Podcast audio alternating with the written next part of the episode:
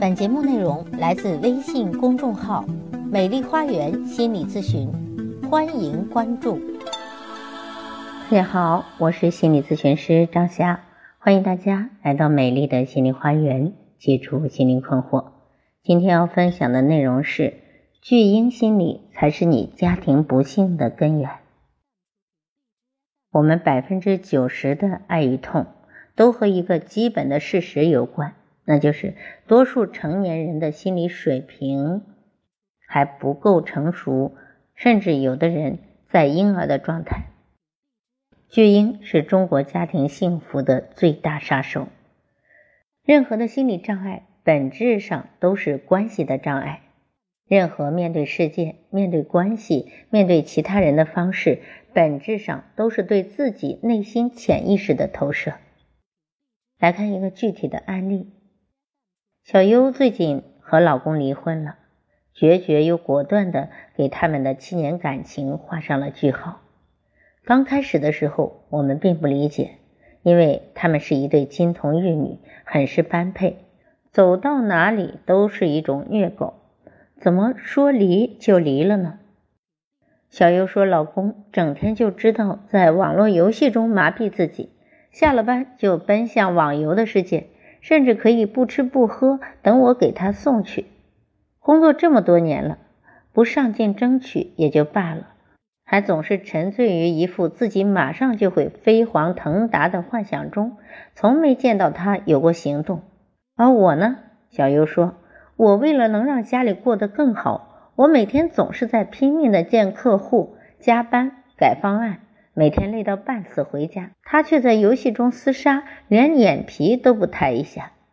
而且这个男人情绪有时会莫名的暴躁，往往会因为一些小的事情而大发雷霆。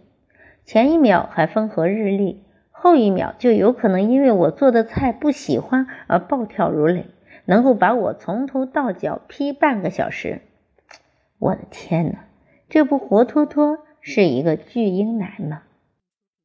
武志红在他的《巨婴国》中说：“我们百分之九十的爱与痛都和一个人基本的事实有关，因为我们都是从婴儿长大为成年人的，所以，所以我们身上有时候还有婴儿的状态，包括这种婴儿的心理水平。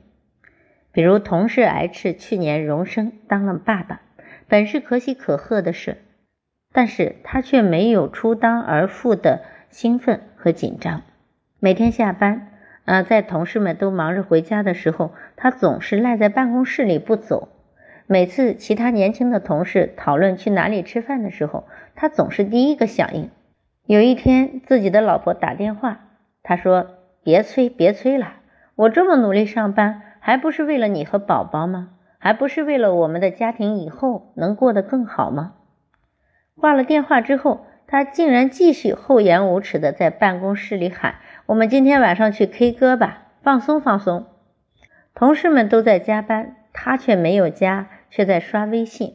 别人就问他：“你为什么还不赶紧回去带宝宝？你们家宝宝都想你了。”他却悠悠的吐出一句话：“其实我一点都不想回家，我一回家听到孩子的哭声就头皮发麻，感觉四分五裂。”哎，这个回答瞬间让人无语。他又是一枚巨婴，一枚爱无能的巨婴。用脚趾头想都能想象出他在家里，他的老婆过的是怎样暗无天日的日子。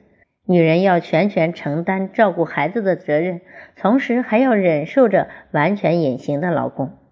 果然，后来见到过一次他的老婆，蜡黄的脸上写满了疲惫，呆滞的眼神里满是幽怨，完全没有初为人母的温润和光彩。巨婴心理的形成由以下几种家庭模式造成：第一，将亲子关系凌驾于夫妻关系之上。在大多数的中国家庭中，孩子是家庭的中心，其实错了，应该是配偶是中心。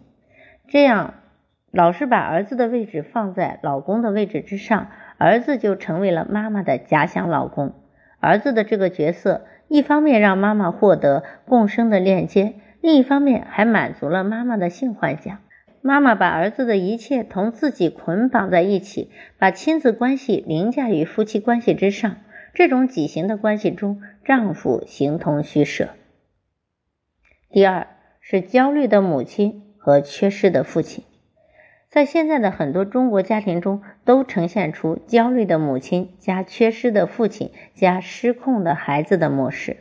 当夫妻关系中妻子对丈夫不满足，就会把自己的期望值建立在孩子身上，她把自己所有的生命价值都捆绑在孩子身上，孩子的一举一动都紧密地牵动着自己的喜怒哀乐。当母亲喊出一切都是为了孩子时，很容易导致一个恶果，那就是母亲会格外焦虑。而在男孩子成长的过程中，最重要的是父亲的角色。在这段亲子关系中却是缺失的。